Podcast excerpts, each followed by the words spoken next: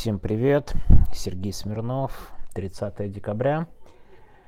Вот честно, совершенно не собирался сегодня записывать э, ролик на какую-то актуальную тему. И, честно говоря, не даже не уверен, что я правильно подберу слова к этому ролику, но мне кажется довольно странно все-таки сегодня в голосовом сообщении игнорировать удар по Белгороду ракетный и при этом рассуждать о каких-то глобальных выводах. Я думаю, я некоторый прогноз на 2024 год перенесу на завтра. У меня была идея прогноза, хотя я сам рассказывал, что никаких прогнозов я делать не буду, но поскольку они все равно нерелевантные, я думаю, завтра все-таки я поделюсь своими соображениями на 2024 год, но они, конечно, будут совершенно ненаучными, да. Теперь, что касается ракетного удара по Белгороду. Я, знаете, с чего начну? Буквально первый тезис, какой у меня будет. Мы, мне кажется, настолько находимся в плену собственных эмоций во время этой войны, у всех уже настолько устоявшаяся точка зрения на происходящее, что кого-то в чем-то убеждать и что-то рассказывать, это либо, да, подтверждать свою точку зрения, либо нападать на людей, которые думают иначе. В этом плане мы с вами все вместе глобально вряд ли можем придерживаться, да, вот совсем э, объективного взгляда. Я почему такое долгое сделал вступление? Потому что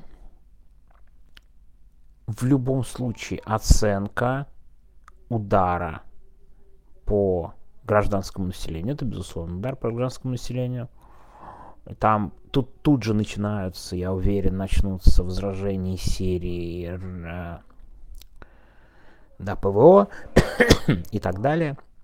Но давайте честно признаем, Россия позавчера била с огромным количеством ракет по мирному населению – и сегодня это выглядит как ответ за тот ракетный удар. Россия, кстати, тут же ответила ракетным ударом по жилому дому Харькове. Ну, то есть, как бы. Большие оценки такому, да, удару по гражданскому населению вообще давно прописаны в международных стандартах.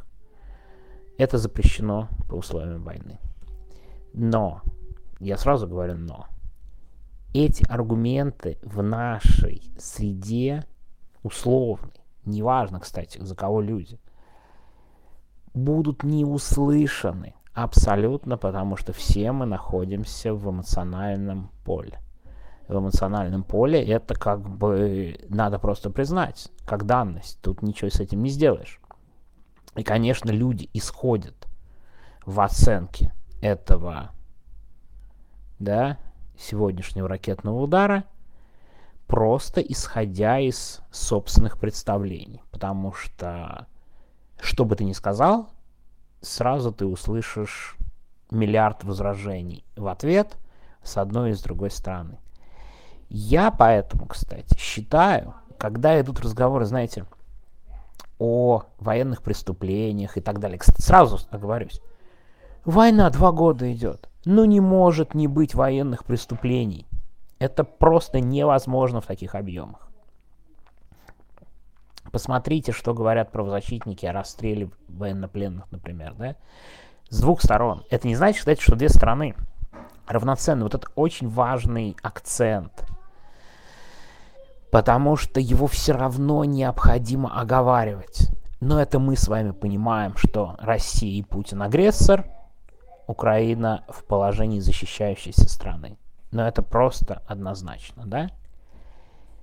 Но вот все эти оценки, остальные, нам не то чтобы лучше не давать, это, конечно, наше право давать оценки, но взгляд со стороны, с точки зрения международных законов, международных стандартов, он более важен для того, чтобы это в глазах мирового условно сообщества, прошу прощения, выглядело именно оценкой. И есть конкретные критерии, кстати, довольно хорошо прописанные. Что такое военные преступления, что такое невоенные преступления. Да, когда идут такие большие обобщения, там все солдаты российской армии военные преступники, и наоборот. Эти обобщения в международном праве не работают. Международное право работает совершенно иначе. То есть глобально мы можем рассуждать сейчас не о оценке каких-то действий, да, вот, обо всем вокруг. И неважно, какие мы слова тут говорим, да, потому что, опять же говорю, мы заинтересованная сторона, исходим из своих взглядов. Поэтому я тоже, безусловно, сейчас буду исходить из своих взглядов. То есть не из объективной попытки оценки и так далее, а, условно говоря, из своих взглядов. Вот это очень важная оговорка, потому что, я уверен, найдутся, да, даже здесь в чате найдутся не согласные с моей позицией, и мне легко начнут возражать, да? Ну, в общем, это, это нормально и логично. Поэтому я еще раз отсылаю к тому, что к сожалению, мы стороны конфликта, и здесь не можем быть спокойны. Что же касается такой относительно попытки моей отстраненной оценки, опять же говорю, сейчас она будет попытка, но у меня есть свой взгляд на этот. Смотрите, Залужный, когда сказал осенью, что стороны достигли некого тупика, по сути, он примерно об этом и говорил.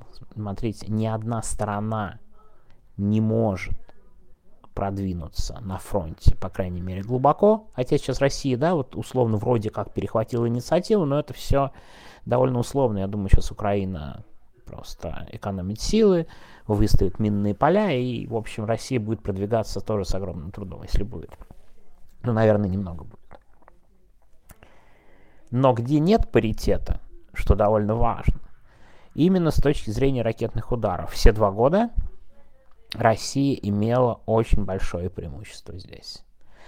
Но в принципе так довольно сложно, когда вроде на поле боя у вас равенство, а вот ракет и самолетов гораздо больше у России. Украина долгое время старалась наносить удары по военной инфраструктуре. Смотрите, как это было. Удар по Новочеркасску, да, это все-таки 100% удар по военной инфраструктуре. В ответ Россия запускает 100, 100 с лишним ракет. Ну, давайте прям признаемся. Если ты запускаешь 100 ракет, эти 100 ракет ну, не могут никак попасть в 100 объектов военной инфраструктуры. То есть ты закладываешь такое массовое применение, что будет применение по гражданской инфраструктуре. И украинцы это понимают, и я думаю, сегодняшний ответ был эмоциональный, ответ на вот эту страшную бомбардировку. И опять, я не хочу оценивать это с моральной точки зрения. Пожалуйста, международные наблюдатели, международные суды могут это все оценить. Но вот эта вот постоянная полоса взаимных ударов, которые, я боюсь, могут продолжиться, свидетельствует о том, что постепенно паритет может быть достигнут и здесь. А если, как, если в Украину будут поставлены самолеты F-16, то таких ударов просто может стать больше. Да?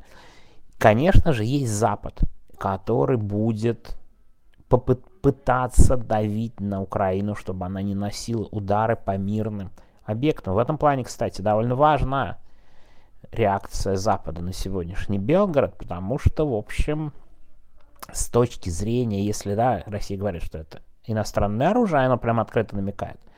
это, конечно, такой серьезный вопрос использования иностранного оружия по гражданской инфраструктуре, да, ну, то есть при всех оговорках про возможное сбитие ПВО, я сразу говорю, еще раз повторю, мы все это закладываем. Но паритет, который тут может быть достигнут, он же будет достигнут и с ракетами, и с современным оружием. Понимал ли это Путин, когда начинал войну? Я думаю, ему наплевать, и сейчас он не очень понимает. Но, к сожалению, это мы должны с вами понимать, что Украина не будет да, вот, мириться с полным преимуществом России в воздухе. Они вот получили уже ПВО, они, значит, будут такие ракетные удары наносить, да, по военным объектам, как мы видим сегодня по Белгороду. Это говорит том числе о том, что война переходит в принципиально иную стадию, когда, как мне, по крайней мере, кажется, да, что паритет, который есть, к сожалению, все больше будет касаться мирного населения. Мы помним, уже были отстрелы Шебекина и так далее. Украина сегодня показывает, что она может и дальше ударить. Российское ПВО не справилось, да, ну то есть надо просто откровенно признать, совершенно не справилась. 18 погибших, более 100 раненых. То есть, и вот очень вижу последнее, что я видел в Твиттере, правильно писать, да плевать Путину на Белгород. Давайте просто признаемся, им нужен повод для дальнейших агрессивных действий. Безусловно, у России гораздо больше оружия и так далее, и возможностей наносить более сильные удары мы в течение двух лет это видели. Но просто Украина теперь может чаще отвечать. Это не будет опять стопроцентным, да, вот это все равно будет паритет, но это не значит, что прям совсем равновесие. Наверное, у России возможностей больше, но Украина сможет отвечать, и, конечно, чудовищное в сегодняшней истории, что, конечно, гражданское население с двух сторон страдает, при том, что украинское население страдает гораздо больше. И опять я понимаю все эмоциональные комментарии по этому поводу страны украинцев, они бесспорны. А, сегодня вот вся эта история, которая есть, мне было бы проще, конечно, все это свести к тому, что виноват один Путин. Что на самом деле в значительной части и есть. Но ты не можешь два года на любое действие повторять эту фразу, как мне кажется. Во всем виноват Путин и точка, да? Безусловно, во всем виноват Путин. В этом нет никаких сомнений, да? Но это ты не можешь принимать как единственную вещь, которая тут есть. Виноваты, к сожалению, к большому. Там нет код, Кот прошел по микрофону, прошу прощения, если это будет слышно. Виноваты там и люди, окружающие Путина, и те, кто пропагандирует войну, и все его обслуживание, и так далее. И знаете, что самое страшное в этой во всей истории насчет вины Путина и так далее? Чем дольше война, тем тяжелее ее будет остановить без Путина. Потому что у людей будет накапливаться ярость, они будут хотят мстить и так далее. Уже мы видим, чем больше таких случаев, тем больше будет комментариев о том, что ну надо мстить другим за такие действия. И, безусловно, в этом изначально, изначально виноват Путин. Но вот это затягивание войны, то, что она будет все дальше, будет свидетельствовать о том, что и в окружении Путина будут люди, которые захотят довести все до конца, даже когда Путин умрет, и если он умрет. И это, конечно же, самое страшное, что здесь происходит. И Путин очень хотел втягивать страну в войну. И долгое время это у него не получалось. Но такими ударами, как в Белгороде, это, конечно, и есть в значительной мере втягивание в войну. Да, Белгородская область уже давно на особом положении и самая милитаризированная, и самая, кстати, провоенная, ну, примерно плюс-минус стала провоенная. И это самое страшное, что могло случиться. Да? И такие, конечно же, вещи, они только затягивают и продолжают войну, при том, что я совершенно не готов морально там, осуждать и что-то угодно говорить, потому что да, у Украины просто нет э, шансов не сопротивляться путинскому вторжению. Потому что если он, она не будет сопротивляться, то будет оккупация и террор. Да, и мы видим, что устраивает Путин в, оккупир... и в оккупированных территориях, и что было да, в Херсоне и так далее. В общем, никаких иллюзий тут ни у кого быть не может, но война всегда очень плохо, война всегда очень страшна, и то, когда война постепенно переходит в состояние такой вот э, гибели мирного населения, это, конечно, совершенно ужасно. И, конечно же, это все начал Путин. Конечно же, российская армия несоизмеримо больше нанесла ударов по гражданскому населению. Это просто научный факт. И выхода сегодня, 30 декабря 2023 года еще лично у меня просто никакого особого нет. Не знаю, что должно случиться, да, и кажется, вот на сегодня, 30 декабря, мне уже даже смерть Путина не видится единственным и быстрым выходом из ситуации. От этого, честно говоря, еще страшнее. Ладно, совсем уже, наверное, записал мрачнейшее сообщение. Не знаю, будете ли вы это все слушать, особенно перед Новым годом, но сказал как есть. Все, и помните, что правда есть международное право, в котором все довольно четко и понятно прописано. Всего доброго.